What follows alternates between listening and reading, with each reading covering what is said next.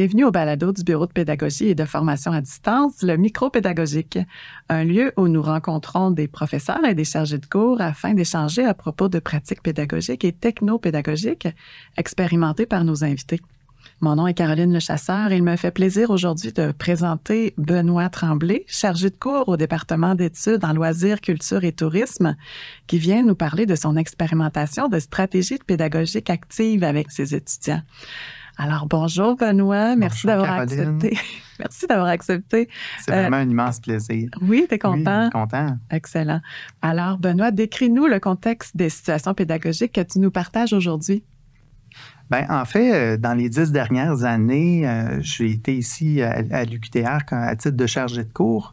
Puis, évidemment, j'ai été invité à préparer plusieurs cours euh, sur des thématiques très variées, allant de l'aménagement des parcs, en passant par la méthodologie de la recherche, l'élaboration de politiques publiques. puis, évidemment, même en intervention en loisir, dans le milieu de la santé, j'ai été en tourisme. Je dirais qu'au début, en fait, j'étais, euh, je m'étais sécurisé un peu avec l'enseignement magistral. Euh, j'ai vite observé que ça donnait peut-être pas les résultats escomptés. on était habitué comme étudiant d'avoir ce, genre d'exposé-là où on mm-hmm. pouvait poser des questions, interagir quand même avec le professeur. Mais j'observais que la participation était relativement faible, que ce sont souvent les mêmes qui vont poser des questions, qui vont interagir avec le professeur. Et puis, euh, pour l'étudiant d'être assis en classe pendant trois heures à écouter quelqu'un, euh, c'est, euh, ça demande un niveau d'attention qui est assez énorme. Et évidemment, ben, c'est très énergivore pour le professeur autant que l'étudiant. Donc, euh, bref, je trouvais que c'était pas très efficace. Ça m'a amené à faire des constats quant à la qualité de l'apprentissage de mes étudiants. il y a des contenus très théoriques, c'est important, mais la capacité pour eux, de mémoriser cette information-là est limitée. Donc, selon leur niveau d'attention, selon euh, si ça les intéresse, s'ils n'ont pas autre chose en tête, mais c'est difficile de capter l'attention et tout ça. Puis, évidemment, de retenir toutes ces notions-là euh, pendant un cours de trois heures. Évidemment, j'observais aussi que certains étudiants lisent peu les lectures obligatoires et euh, lorsque je les questionnais en classe, ben, je me rendais compte qu'il y en a qui n'avaient pas fait les lectures. Euh, quand l'étudiant, bien évidemment, quand l'étudiant va s'engager euh, dans le cours, je vais être plus en mesure d'évaluer sa compréhension, puis de valider s'il a atteint un certain niveau de, de connaissance ou de compétence par rapport à ce qui est enseigné. Donc, ces observations-là ont fait évoluer mes stratégies pédagogiques, évidemment. Euh, puis, ben, j'ai des réflexions en tête. Je disais, je me disais, ben, les étudiants dans le monde du travail, ils ont accès au savoir via des collègues, via des collaborateurs. Il peut y avoir un expert à un moment donné qui vient leur parler d'une problématique ou leur exposer des éléments. Ils peuvent consulter des tonnes d'informations, aller chercher l'information, évidemment, euh, un peu partout. Puis, mais d'être capable de déterminer pour eux qu'est-ce qui est bon, qu'est-ce qui est pas bon, euh, d'avoir une capacité de jugement de qu'est-ce qui pourrait être de qualité. Euh, donc, j'ai vraiment fait évoluer mes stratégies sur le savoir-faire plutôt que le savoir par cœur ou le, savoir seulement de la théorie. En fait, je me rendais compte qu'il fallait souvent, euh, pour adapter ça, ben, amener le contexte réel pour que l'étudiant intègre la matière. Donc oui, il y a une partie qui est plus théorique où j'explique certains concepts, mais après, on les met tout de suite euh, dans une activité pour qu'ils s'engagent. Puis, ben, ils sont plus juste des spectateurs à ce moment-là, mais ils deviennent des acteurs directs de leur apprentissage. Puis, évidemment, avec le mélange de leur père, je trouve que ça amène une très belle dynamique. C'est excellent parce qu'en fait, ça, favorise le transfert, puis c'est de plus en plus euh, signifiant quand tu es dans des contextes qui sont réels. Donc, rapidement, tu peux te projeter dans ta pratique professionnelle euh, plus tôt. Donc, euh, les apprentissages deviennent encore plus signifiants. Absolument. Ben, c'est vraiment ça. Puis c'est là où ces expériences-là, je pourrais vous en partager quelques-unes ce mm-hmm. matin. Mm-hmm. Alors concrètement, raconte-nous, s'il te plaît, comment s'est déroulée ton expérience? Bien, j'ai plusieurs expériences à vous partager. Euh, au fil du temps, en fait, j'ai été appelé à m'adapter à des groupes d'étudiants variés. Hein. Des fois, j'avais des groupes un peu plus euh, qu'on appelle de laboratoire ou euh, de, de, de, cours spécifiques où j'ai des petits groupes, moins de 20 personnes, où on est capable de créer un lien avec les étudiants, où on est ça donne la place, en fait, aux interactions, à être capable de partager des réflexions, à faire un tour de table, des éléments comme ça. Et, mais évidemment, j'ai été confronté au fait, à un moment donné, d'avoir des groupes de 80 ou de près de 80 étudiants, où là, les moyens d'interaction sont quasi impossibles. Faire un tour de table avec 80, on vient de passer la moitié du cours. Euh, donc, euh, évidemment, euh, il fallait que je trouve une façon de passer la, la théorie autrement et de leur faire vivre autre chose que juste un cours magistral. Donc, évidemment, je suis, allé, je suis allé vers des expériences. En fait, je pense que c'est important pour l'étudiant pour qu'il puisse s'intégrer, de vivre une expérience, de vivre quelque chose qui va le marquer et de faire des liens, en fait, après le transfert, évidemment, des connaissances euh, à travers une expérience. Donc, cette expérience-là, par exemple, dans des cours en loisirs et santé que j'ai enseigné, euh, on avait un atelier d'art-thérapie avec une experte qui venait en classe. Les étudiants amenaient leur crayon de couleur, devaient dessiner euh, et devaient exprimer ensuite qu'est-ce que ça représentait. Puis l'experte expliquait comment elle interprétait ces, ces notions d'art-là. Donc, plutôt que de lire un article sur l'art-thérapie, il y en avait un à lire quand même, mais il était capable d'intégrer les concepts et de mieux comprendre ensuite euh, lorsqu'il faisait la lecture. Puis même des fois, je leur disais, faites pas la lecture tout de suite, on va vivre l'expérience ensemble, puis vous ferez la lecture ensuite pour qu'ils puissent ah oui, ah ben là, je comprends le concept puis comment il interprète. Euh, j'ai eu d'autres euh, expériences, par exemple, où les étudiants avaient à exprimer des notions en tourisme sur le voyageur. ils devaient exprimer c'est quoi les besoins d'un voyageur, les motivations, dans quelle classification ils se trouvent, ces voyageurs-là. Et plutôt que d'amener la théorie, ben évidemment, je leur ai fait faire un journal réflectif sur leur dernière visite touristique. Donc, il y avait à, se remémorer où est-ce qu'ils étaient allés pendant leurs vacances d'été, euh, pendant les vacances d'hiver, puis dire, ben, OK, pourquoi j'avais choisi cette destination-là? Qu'est-ce que j'ai aimé? Qu'est-ce que j'ai pas aimé?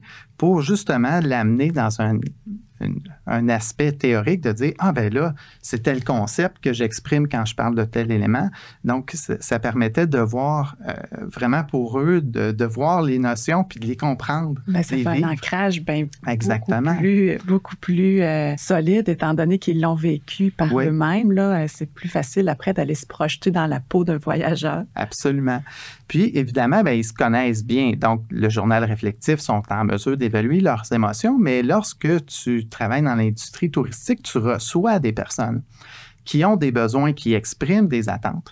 Donc, euh, j'avais aussi ce défi-là euh, de, de, voir ben, pourquoi un voyageur choisit une destination. Des concepts très théoriques qui qui explique tout ça, évidemment, euh, les, pourquoi, en fait, les, composantes d'une destination touristique vont influencer certains voyageurs et tout ça. Et euh, en fait, je leur ai fait faire une étude de cas rappelant ces notions-là avec euh, ma propre réalité. Donc, mes enfants avaient fait des mm. capsules vidéo euh, où ils exprimaient leurs besoins. Donc, Olivier, du haut de ses 4-5 ans, exprimait que lui, il voulait avoir un zoo, il voulait avoir des, des éléments, il voulait visiter des musées, il voulait jouer dans un parc. Donc, c'était très précis, alors que ma conjointe, ben c'est ça, alors que ma conjointe, lui, euh, était plus euh, euh, au niveau de l'architecture, de la découverte, de l'histoire. donc, des besoins très différents à la fois. Donc, comment on réussit à allier ça lorsqu'on reçoit une clientèle? Fait que pour eux, c'était comme réel, mais on appliquait les concepts vus en classe. évidemment, ben, il y avait à déterminer, on avait eu une opportunité aussi d'aller en voyage quelque part dans le monde. On amenait les enfants. Puis, euh, j'ai un ami qui travaillait pour l'armée canadienne qui nous a euh, proposé, en fait, euh, d'aller dans des villas ou des chalets qu'ils ont accès, eux, lorsqu'ils prennent des vacances dans l'armée, un peu partout dans le monde. Donc, les étudiants avaient étudié des destinations quand même intéressantes, aller en Espagne, en Italie, en Écosse, on pouvait aller en France ou en Croatie. Et euh, je faisais travailler les étudiants sur ces huit, neuf destinations-là et ils devaient trouver quelle est la meilleure destination avec qu'est-ce qu'il y a à proximité de ces villes-là. Et on a fait ça sur quelques semaines pendant le cours. Évidemment, c'est pas le trois heures du cours qu'on qu'on mettait là-dessus, mais il y avait toujours des petites parts où on avançait avec la théorie, puis que les étudiants appliquaient tout ça. Puis c'est comme là, si j'avais 74 conseillers euh, qui me disaient ben, quelle destination, évidemment, il était en travail d'équipe pour faire ces éléments-là, mais euh, c'est des éléments donc très, très intégrés, très réels comme cas, avec des cas concrets. Puis évidemment, ben, si eux, pendant l'atelier de travail, avaient des questions en disant, évidemment, je pouvais revenir auprès de ma famille pour euh, leur poser des questions. Fait que c'était très interactif aussi. Euh, puis le fait de faire ces ateliers-là, ben, euh, ça permet à fait de, de, voir le niveau de compréhension de l'étudiant. Il se questionne. Pour moi, c'est beaucoup plus facile d'évaluer où est-ce qu'il se situe euh, c'est même aussi formateur, en fait, euh, que, de voir le résultat d'un examen où, j'ai compris que l'étudiant, bon, il y a certains concepts qu'il ne comprend pas. Donc, c'était vraiment intéressant euh, comme, comme élément. Qui, fait que c'est un peu toujours ces, ces éléments-là. Évidemment, on a toujours le défi avec des grands groupes de faire interagir 80 étudiants. Tout à l'heure, j'en parlais, comment faire. On ne peut pas vraiment faire de tour de table. Euh, évidemment, moi, j'aime connaître un peu aussi les étudiants, puis savoir, ben, euh, comme personne, ils sont qui, puis de garder cette notion un peu euh, personnelle-là. Mm-hmm. évidemment, ben, l'utilisation en classe de télévoteurs, de questionnaires préparatoires même. moi, j'envoie toujours au début, avant la session, un questionnaire leur posant des questions. Ben, c'est quoi les sports que tu pratiques? dernière destination touristique, quand j'avais le cours en tourisme. Donc, pour toujours aller chercher euh, un peu l'étudiant, pourquoi il est ici, mm-hmm. euh, c'est quoi qu'il étudie, c'est quoi euh, ah, sa maîtrise, c'est quoi son étude. Mm-hmm. Fait que ces outils-là, ben, plutôt que de faire un tour de table, ben, je les lis ou je vais interpréter les résultats puis les présenter en classe. Donc, par un nuage de mots, par... donc là, c'est beaucoup, c'est parlant. Ils ont l'impression que je leur parle personnellement alors que je parle au groupe, mais je suis capable de faire des petits clins d'œil à certains éléments qui ont été mentionnés dans ces questionnaires-là. Donc, je dirais que c'est des éléments très, euh, très intéressants pour amener cette interactivité-là en classe. Puis évidemment, ben, les télévoteurs vont faire en sorte que ce n'est pas toujours les mêmes qui vont lever la main, euh, qui vont pouvoir voter même s'ils sont discrets. Mm-hmm. Euh, donc, selon leur personnalité, ils vont être capables de s'exprimer autrement que juste oralement, en levant la main devant un grand groupe, ce qui peut être un peu intimidant aussi. Mm-hmm. Ça leur permet d'être actifs quand même, euh, malgré leur, timidité ou bien leur discrétion. Absolument. Mm-hmm. Ben oui. Ça, c'est surtout des ateliers en classe. Euh, par contre, j'ai eu à sortir de la classe aussi. Euh, puis ça, je me suis permis de faire ça. On est à Trois-Rivières. Euh, il y a moyen de, se déplacer à proximité, de dire aux étudiants, bien, le cours de ce matin se donne à l'amphithéâtre Cogeco. Donc, mm. c'est inscrit au plan de cours. Évidemment, la direction du département était derrière moi. Puis j'avais une collègue professeure qui avait fait les premières approches avec les gens de l'amphithéâtre. Et c'était un cours d'aménagement des espaces récréatifs. Et les étudiants ont eu à aménager un parc public. Et là, c'était un vrai parc. Oh. Donc, on avait euh, les gens de l'amphithéâtre Cogeco qui nous ont fait visiter les espaces. Ils nous ont expliqué les défis qu'ils avaient relevés parce qu'en fait, devant l'amphithéâtre Cogeco, pour expliquer aux auditeurs, en fait, que, qui est à la croisée de la rivière Saint-Maurice et du fleuve Saint-Laurent, donc évidemment, euh, beaucoup de vent. Euh, il peut y avoir beaucoup de chaleur en été parce qu'il y a des surfaces bétonnées. Euh, l'hiver, c'est très froid. Donc, il fallait aménager ici des espaces éphémères sur euh, quatre saisons. Donc, les étudiants avaient un budget qui avait été déterminé par les gens de l'amphithéâtre disant on est capable d'aller chercher une subvention de 50 000 Donc, faites-nous une proposition d'aménagement à 50 000 avec du mobilier qui, qui, peut être facilement déplaçable et tout ça. Et les étudiants ont eu à travailler ça pendant la session. Évidemment, on a eu les critères du travail dès le début de la session et euh, on a fait vraiment à chaque semaine une avancée sur ce travail-là pour euh, que les étudiants, ben, en fonction des concepts que je voyais en classe ou des lectures ou des éléments, on cheminait dans le projet. Puis évidemment, ça culminait avec une compétition où, en fait, les, euh, les trois meilleures équipes eh ben, étaient jugées par le personnel de l'amphithéâtre Cogeco qui était en classe et ils faisaient leur présentation. Il y avait vraiment un pitch de vente à faire et ils devaient dire ben, c'est notre idée, puis voici ce qu'on a pensé euh, comme espace éphémère. Donc, c'était très, très intégré. Les étudiants ont vraiment apprécié parce que c'était un cas réel. Puis, évidemment, si vous avez à vous promener euh, sur les terrains de l'amphithéâtre Cogeco, soit en hiver, soit en été, bien, il est fort à parier que c'est issu de travaux des étudiants parce qu'évidemment, les gens se sont inspirés de ça. Fait que pour les étudiants, ben c'est c'est motivant. Puis pour le milieu aussi, c'est comme si on redonnait un peu la partie des savoirs qu'on a acquis euh, à, la communauté. Donc, je trouvais que c'était quand même un échange intéressant ici. Absolument, c'est super intéressant. La prochaine fois qu'on ira à, l'amphithéâtre Cogeco, ben on regardera un peu les environs pour essayer de voir le mobilier éphémère. On pensera à nos étudiants. Alors, quelles ont été les embûches, Benoît, que tu as rencontrées dans l'expérimentation de ces pratiques-là, ces expériences-là? Bien, oui, tu sais, ça a l'air bien beau et bien, tu sais, je mm-hmm. l'exprime avec beaucoup de positif, mais effectivement, il y a eu des embûches, ça n'a pas toujours été facile. Euh, évidemment, il y a certains étudiants et étudiantes qui sont déstabilisés. Euh, c'est comme si parfois je ludifie un peu, je mets le jeu devant où l'atelier de travail va être sur un cas fictif. Euh, pour eux, des fois, ben, le fait, par exemple, que ce soit mes enfants qui parlent euh, ou qu'on on va aller chercher des, enfants pour animer ou, ou, dessiner, même en thérapie, disait, ben en fait, ça manque de sérieux. on a dessiné pendant notre cours, oui, mais il y avait une intention pédagogique derrière. Euh, il y en a qui avaient l'impression de ne pas apprendre. Ça, ça me, ça, me fait, ça me fait sourire. Puis, au départ, il disait ça. Euh, on a l'impression que là, on, est en train d'organiser ton voyage en Espagne. Ou, euh, puis là, je dis, ben non, c'est pas tout à fait ça. Tu là, vous allez voir, vous allez intégrer tel, tel, tel concept. Puis évidemment, c'est des ateliers que je monte qui sont progressifs au cours de la session. Donc, évidemment, les premières fois, euh, ils n'ont pas toujours l'impression qu'ils comprennent l'intention pédagogique derrière. À la fin, par contre, ils viennent le dire. Mais au départ, il y a quelques réticences.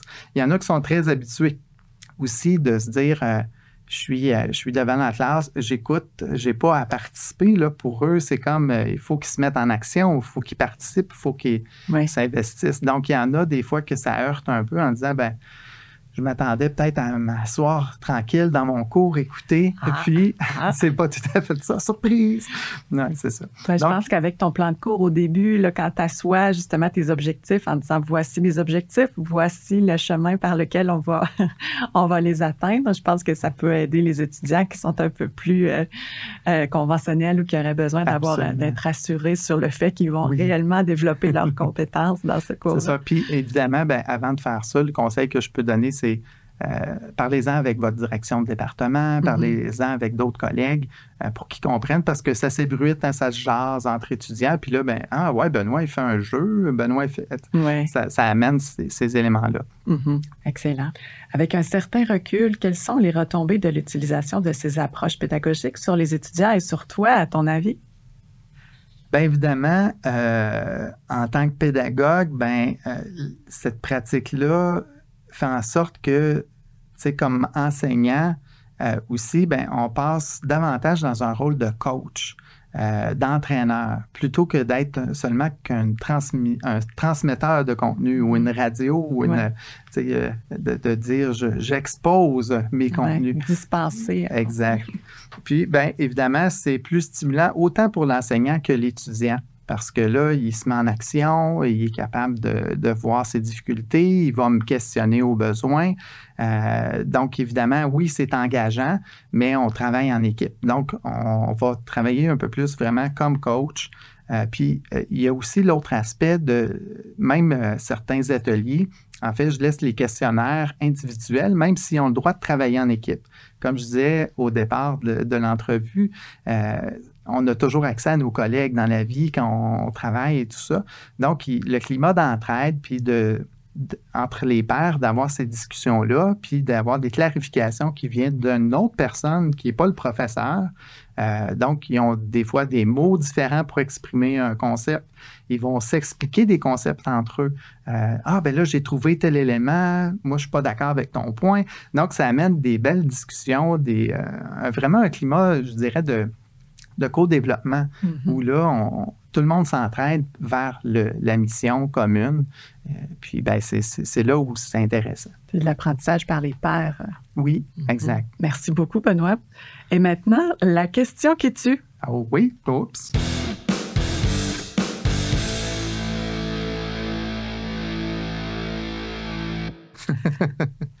Est-ce que la pédagogie active peut s'appliquer pour toutes les disciplines universitaires, à ton avis? Hmm, c'est une bonne question. À mon humble avis, je dirais absolument. Euh, c'est sûr que, en fait, ça vise à placer les étudiants au centre du processus d'apprentissage. Donc, évidemment, les stratégies d'enseignement dans ce mode-là sont très, très variées. Euh, on parle de pédagogie active ici. Donc, évidemment, les étudiants vont se mettre en action pour une résolution de problèmes. Euh, ces résolutions de problèmes-là peuvent être dans toutes les disciplines. Euh, on peut faire de l'enseignement par projet ou étude de cas. Donc, évidemment, d'amener des cas tangibles, réels du vrai milieu de travail, puis de simuler en classe sont des bonnes façons de le faire. Euh, il y a tout l'aspect de coopération puis de collaboration aussi euh, qui est importante, qui va se produire dans un milieu de travail. Donc, on reproduit ici en classe. Euh, les discussions, les débats, euh, ça peut être sous forme même de jeu de rôle où on va déterminer que quelqu'un a un rôle. J'ai déjà fait ça dans un cours d'études des politiques publiques, entre autres. Euh, on peut faire, leur faire faire des cartes conceptuelles ou si ils pourraient enseigner entre eux ou venir enseigner une partie de matière en classe. Donc, évidemment, il y a plein de techniques pour être capable de mettre ça en place. Fait que je pense vraiment, effectivement, que ça peut s'appliquer à toutes les disciplines universitaires. Alors, merci beaucoup, Benoît, d'avoir accepté de nous partager ton expérimentation aujourd'hui euh, en lien avec les stratégies de pédagogie active.